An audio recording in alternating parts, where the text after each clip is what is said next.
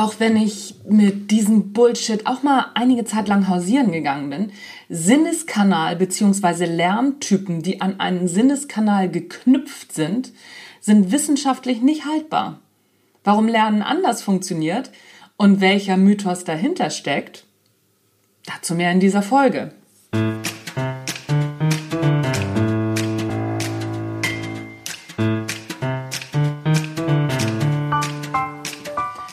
Herzlich willkommen beim Natural Leadership Podcast. Der Podcast, der dir dabei hilft, der Mensch bzw. die Führungspersönlichkeit zu werden, die du sein willst. Du bekommst innovative Ideen, praktische Tipps, jede Menge Impulse und neueste Informationen aus der Hirnforschung für deinen beruflichen Erfolg und deinen persönlichen Entwicklungsprozess. Mein Name ist Anja Niekerken und ich freue mich, dass du dabei bist.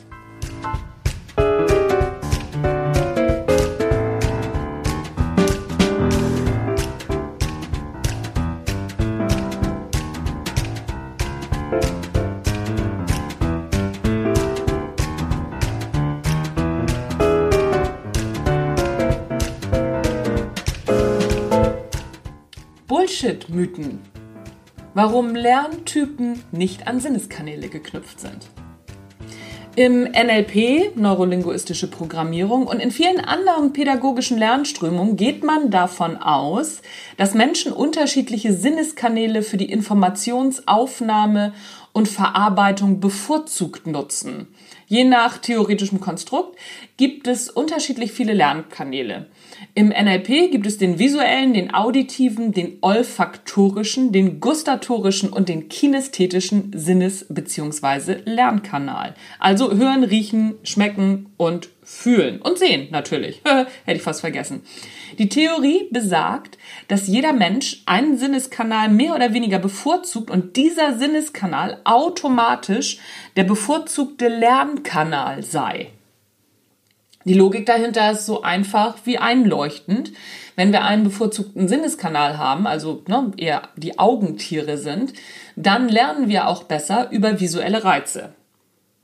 Mit anderen Worten eben, für die Augentiere eignen sich Filme und visuell aufbereitete Inhalte zum Lernen besonders gut. Für Akustikfetischisten ist das gesprochene Wort ganz prima und mit ein bisschen Musik garniert wird es für diese Gruppe dann einfach unwiderstehlich. Dabei gehen diese Theorien davon aus, dass alle Informationen über den bevorzugten Kanal besser aufgenommen werden. Klar. Sogar die Sprachmuster würden die verschiedenen Typen entsprechend anlegen. Und daran könnte man sie erkennen. Beis beispielsweise würde so ein visuell veranlagter Mensch zu Formulierungen wie das sieht gut aus oder das sehe ich ganz anders greifen. Während Ohrentiere eher das klingt gut oder das hört sich gut an sagen würden. Und tatsächlich haben diese Erklärungen natürlich durchaus was Logisches und ihren ganz eigenen Charme. Sie sind sehr einfach und wir Menschen lieben Vereinfachungen. Das Dumme an der Sache ist, so einfach ist es eben nicht, wie halt alles im Leben. Eine kleine Faustregel, so am Rande, alles was einfach klingt und einfach einleuchtet, immer mit Vorsicht genießen. Einer der Hauptirrtümer der Sinneskanaltheorien ist, dass sie davon ausgehen, dass der Sinneskanal in direkter Verbindung mit der Gedächtnisleistung steht. Und genau das stimmt eben nicht. Für die Gedächtnisleistung, also das, was wir lernen, sind immer die gleichen Bereiche im Gehirn zuständig. Dabei kann es sein, dass sich die Augentiere eine mathematische Formel besser einprägen, wenn sie sie sehen, anwenden können sie sie deshalb aber noch lange nicht. Lernen ist eben nicht das stumpfe Abrufen von Fakten. Es gehört auch assoziative Leistung dazu, die nichts mit dem Sinneskanal zu tun hat. Auf Gehirninfo, ein wirklich sehr gutes Online-Portal, das von Fachleuten geführt wird, berichtet Nicole Becker, Professorin für allgemeine Erziehungswissenschaften an der Pädagogischen Hochschule Freiburg, dass bei Tests mit verschiedenen Lerntypmodellen die gleichen Testpersonen verschiedene Ergebnisse erzielten. Mal war dieser Person der visuelle Kanal zugeordnet und mal der auditive oder der kinästhetische, was auch immer. Da stimmt doch was nicht.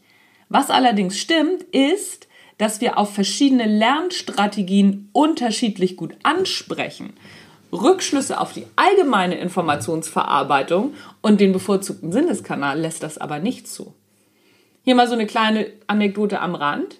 Die klare Abgrenzung der Wahrnehmungskanäle ist beim Riechen und Schmecken ziemlich schwierig, denn heute weiß man zweifelsfrei, dass die Zunge am Riechvorgang beteiligt ist, genauso wie der Rachenraum. Über diesen wiederum ist der Riechvorgang am Schmecken beteiligt. Während meiner NLP-Ausbildung wurde uns dann erklärt, auf diese Frage hin, ich habe die gar nicht gestellt, aber jemand anders war da schon wesentlich bewanderter als ich, wurde dann gesagt, naja, riechen und schmecken, das sind auch eher so vernachlässigbare Wahrnehmungskanäle, da diese Typen, die diese Wahrnehmungskanäle bevorzugten, eher selten vorkämen. Wie praktisch.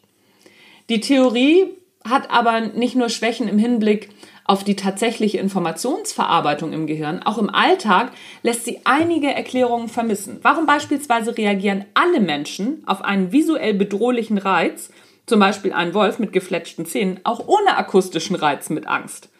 Und ein unpassendes Geräusch, zum Beispiel im Flugzeug, lässt uns auch ohne das passende Bild erstarren. Warum jagen uns harmlose Bilder in einem Spielfilm mit unheimlicher Musik ganz viel Angst ein?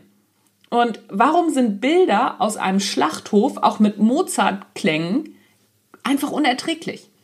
Scheint so, als wären bestimmte Bilder oder bestimmte Geräusche zwar miteinander verbunden, aber der Reiz mit dem größten Stresspotenzial gewinnt auf jeden Fall die Oberhand. Natürlich kann man behaupten, dass Lernen und Stress nicht miteinander kombinierbar sind, aber das stimmt nicht.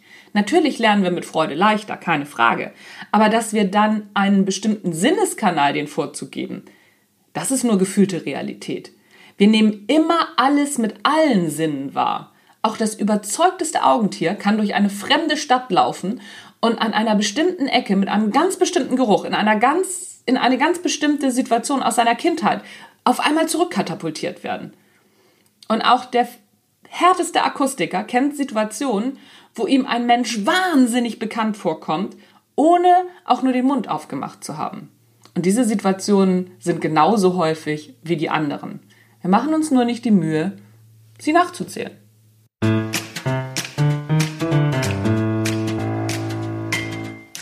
Das war's von mir für heute vom Natural Leadership Podcast. Du kannst den Artikel auch nachlesen auf meiner Homepage unter www.anja-niekerken.de slash blog.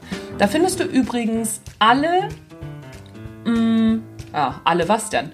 Ich werde jetzt fast gesagt, alle Artikel. Nee, wir sind ja gerade im Podcast. Alle Podcast-Folgen, die ich auf dem Sonntag ein bisschen länger einspreche.